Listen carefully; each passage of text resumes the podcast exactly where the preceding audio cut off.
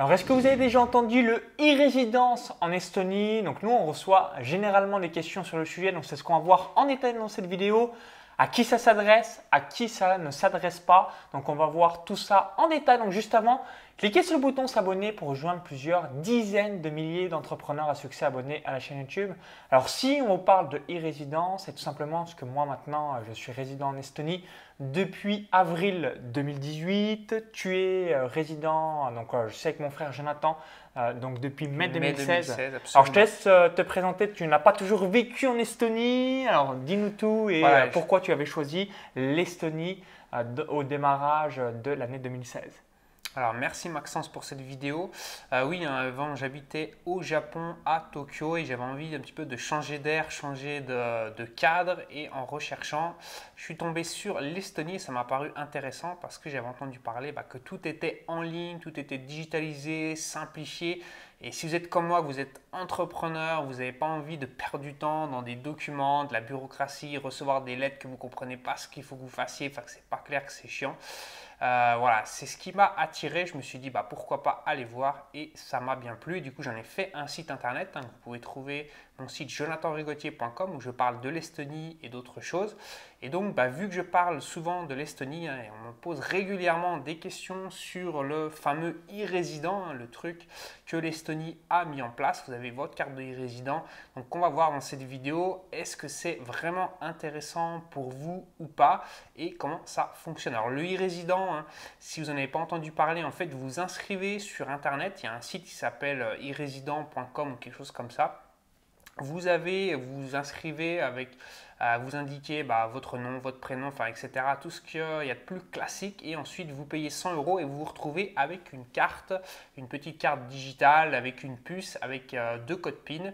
Euh, de 10 résidents. Et avec ça vous pouvez créer une société en Estonie donc bénéficier de l'infrastructure de l'Estonie donc simplifier au niveau de la bureaucratie etc donc, est-ce que ça vaut la peine pour des personnes qui habitent en France?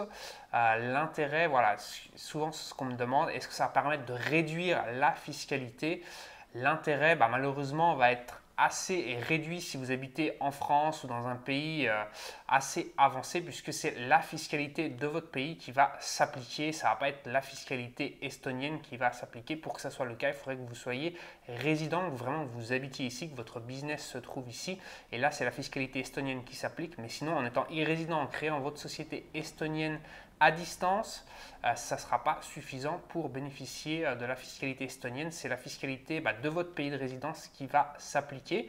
C'est la même logique que si vous créez une société offshore, hein, que ce soit, euh, je sais pas, à Hong Kong, en Malaisie ou n'importe où où vous voulez, il bah, faudra que vous déclariez cette société dans votre pays où vous vivez. Donc ça n'a pas spécialement d'avantage. Ça peut vous faire un avantage au niveau de la bureaucratie, puisque y a, si vous créez, je sais pas, une, SARL, EURL, voilà, l'administration française est assez lourde, donc ça vous permet de vous simplifier la vie, mais au niveau de la fiscalité, ça va pas beaucoup vous apporter de valeur. Le gros, gros plus euh, du e-résident, c'est si vous êtes dans un pays où vous n'avez pas de bonne infrastructure bancaire. Hein. Voilà, les exemples de personnes. L'exemple de l'Afrique, euh, où tout est bancal encore à l'heure d'aujourd'hui, alors qu'il y a beaucoup de gens euh, qui ont de l'argent, et là, c'est intéressant pour eux. Voilà, j'ai eu le cas bah, d'une personne qui est d'Ukraine et qui m'expliquait voilà, qui était, était venu en Estonie, qui était irrésident, qui avait sa société en Estonie. Et euh, il m'expliquait bah, qu'en Ukraine, par exemple, il était développeur informatique, donc il avait des prestataires bah, en Europe, Europe de l'Ouest, États-Unis. Et donc à chaque fois, pour se faire payer, bah, c'était la grosse galère parce que l'Ukraine, bah, quand il recevait des devises étrangères, il bloquait l'argent pendant au moins deux semaines, il convertissait un taux de change vraiment pas intéressant pour lui.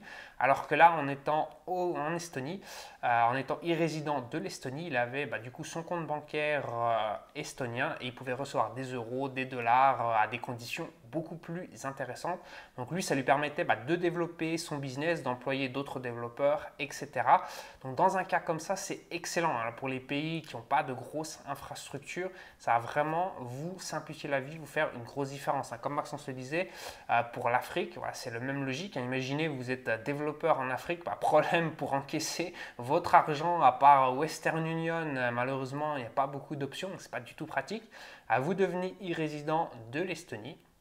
Vous avez euh, bah, du coup votre compte bancaire et vous pouvez encaisser vos clients euh, grâce à ce statut-là, grâce à ce format et ça va vous permettre bah, de pouvoir développer votre business. ça a vraiment été créé dans cet état d'esprit-là et c'est euh, dans ce cas-là que ça s'applique vraiment pour vous. Donc on va récapituler. Donc si vous êtes résident estonien, donc comme mon frère et moi-même, donc 0% d'impôt sur les sociétés. ne pas confondre résident et irrésident. Hein. Irrésident, c'est comme une société offshore. Hein. Vous n'êtes pas dans le pays, vous habitez, je sais pas, en Espagne, en Allemagne, n'importe où, et vous avez votre boîte estonienne. Ça, vous n'êtes pas du tout résident fiscal. Résident fiscal, c'est vous habitez ici, votre business est là. Et dans ce cas-là, la fiscalité, c'est comme Maxence l'expliquait, vous n'avez pas d'impôt sur les bénéfices. Hein. C'est uniquement quand vous versez un dividende ou un salaire que vous avez bah, des charges sociales sur votre salaire ou vous avez euh, des taxes sur votre dividende. Mais si vous laissez l'argent sur le compte de la société, vous ne le sortez pas, il n'y a euh, aucune fiscalité. Donc c'est euh, pratique, ça simplifie la vie, parce qu'il n'y a pas de mauvaise surprise.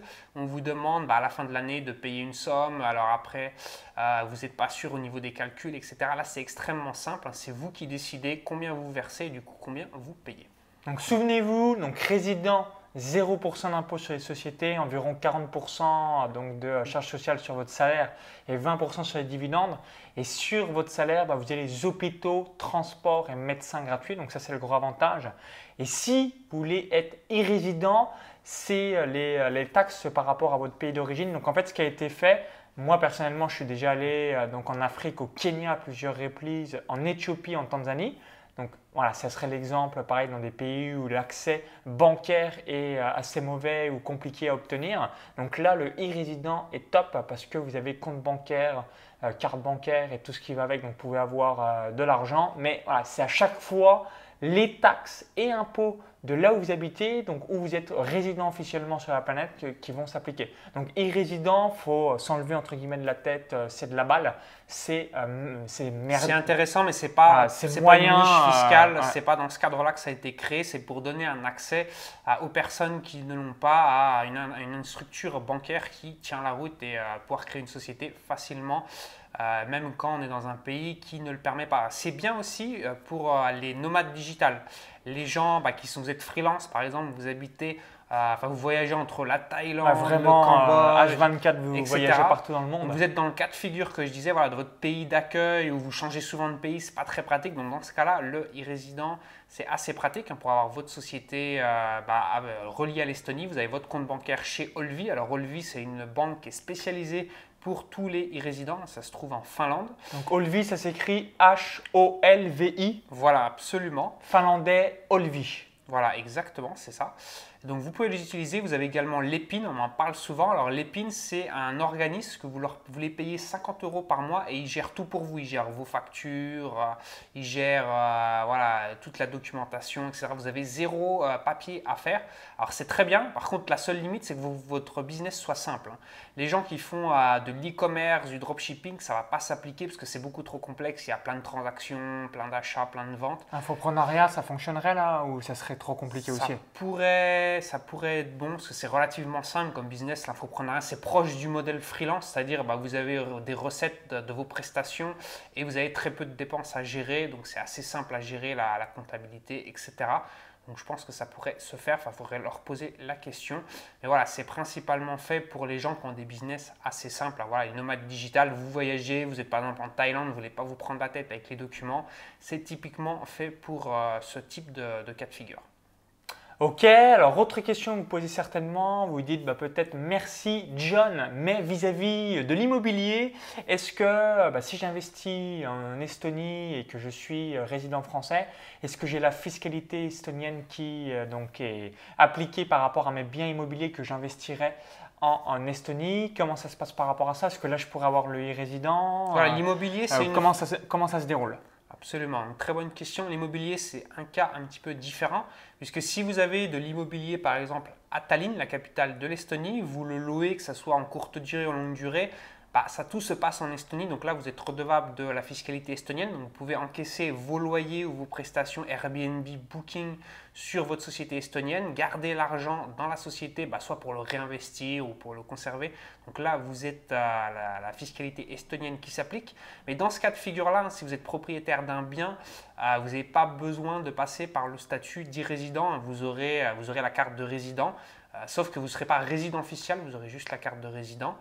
Euh, je, connais le cas de figure de plusieurs personnes, je sais que c'est comme ça que ça fonctionne. Donc, ce qui est bien, c'est que c'est plus simple que l'e-résident parce que l'e-résident, bah, il faut aller à l'ambassade récupérer sa carte, etc. Alors, je sais que ce n'est pas des grosses démarches, mais quand même. Alors que là, bah, vous êtes sur place, vous avez votre bien à vous, donc vous avez votre carte euh, électronique directement, donc vous n'avez pas besoin de vous embêter à faire ces démarches. Ah, ça me fait penser une question souvent que les gens me posent, ils me disent j'ai pour projet de m'expatrier en Estonie dans le futur, mais là je ne sais pas exactement quand je vais le faire. Euh, du coup, bah, je vais me mettre e-résident et ensuite, quand je serai sur place, bah, je changerai le statut. Euh, donc vous pouvez le faire, mais en fait, c'est vous vous compliquez la vie inutilement. Pourquoi? Parce que quand vous êtes une fois sur place, tout est extrêmement simple, tout va très vite. Alors que si vous, avez, euh, faites le e-résident, vous vous embêtez pour pas grand-chose en fait au final.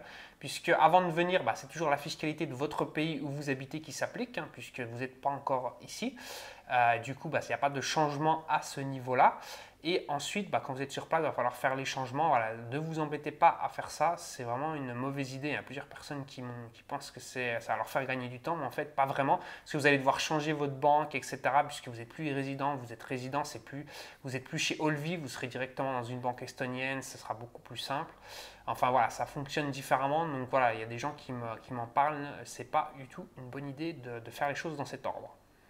Ok, alors est-ce que tu as évoqué voilà, tous les différents bénéfices et inconvénients? Est-ce que tu as quelques autres précisions à nous évoquer vis-à-vis du e-résident Voilà, dis-nous tout. Alors je pense qu'on a déjà pas mal fait le tour. Hein. donc pour résumer, ce qui est vraiment bien, c'est que vous avez votre société très rapidement. Voilà, vous n'êtes pas euh, sous une montagne de documents. en gros, ça prend 30 euh, minutes pour faire votre société, que vous soyez résident ou irrésident, c'est la même plateforme, ça fonctionne de la même façon. Donc ça, c'est top.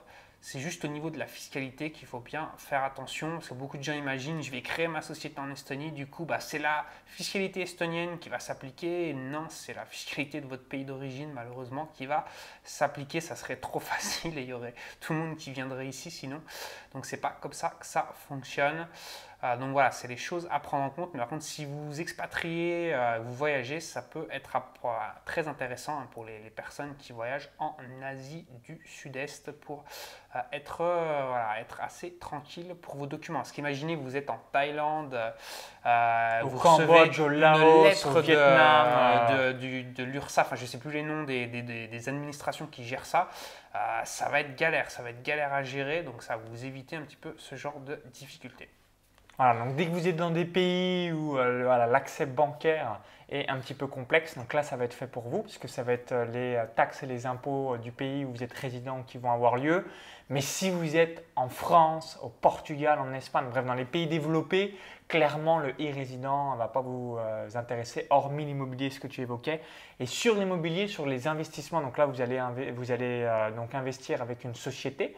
Euh, et du coup, bah, là, sur euh, ces différents bénéfices que vous allez réaliser, donc c'est 0% à partir du moment où vous réinvestissez à chaque fois. Voilà, absolument. Parce que ça me rappelle une vidéo d'Olivier Roland que j'avais vue où il parlait de l'irrésident en disant que ce n'était pas très pertinent. Alors, il a raison parce qu'il voyait ça dans un cadre de figure pour des gens, voilà, des Français qui ouvriraient une boîte en Estonie en étant résident, bah voilà, il a absolument raison. Donc c'est important voilà, que vous en ayez conscience que c'est bien juste dans certains cas, comme j'ai évoqué, quand vous êtes dans d'autres pays euh, qui n'ont pas d'infrastructure bancaire. Ok, bah merci euh, par rapport à tous tes conseils. Donc si vous avez des questions, des interrogations ou encore on, s'est mal exprimé sur euh, un point précis dans la vidéo, bah dites-le dans les commentaires juste en dessous. Si vous avez apprécié la vidéo, merci par avance pour mettre un petit bouton like, un petit j'aime juste en dessous. Et si vous décidez de vous expatrier en Estonie, hein, n'hésitez pas à aller sur mon site, prendre des infos, à suivre la formation que j'ai créée qui explique tout de A à Z. Comme ça, bah, vous serez guidé. Donc je vais vous mettre tous les différents liens et tu vas réaliser aussi des articles euh, où euh, tu montres des captures des images par rapport aussi aux e-résidences. Donc je vais vous mettre tout ça en description juste en dessous. Et pour vous remercier d'avoir visionné cette vidéo, je vais vous offrir une formation offerte donc, qui est la suivante. Donc comment créer sa société à l'étranger, comment optimiser sa fiscalité, quelles sont les banques du futur, Bank, Revolut, TransferWise, Inventis, Moniz. Donc tout est dans la description YouTube et dans le lien à l'intérieur de la vidéo. Vous cliquez sur ce lien, vous allez être redirigé vers notre page. Il suffit d'indiquer votre prénom et votre adresse email. Comme ça, bah, vous bénéficiez de cette formation directement dans votre boîte mail qui est offerte. Et si vous visionnez cette vidéo depuis une autre plateforme ou un smartphone, il y a le i comme info en haut à droite de la vidéo ou encore tout est dans la description juste en dessous. Donc à tout de suite de l'autre côté et peut-être au plaisir en Estonie ou ailleurs. À très vite. Bientôt.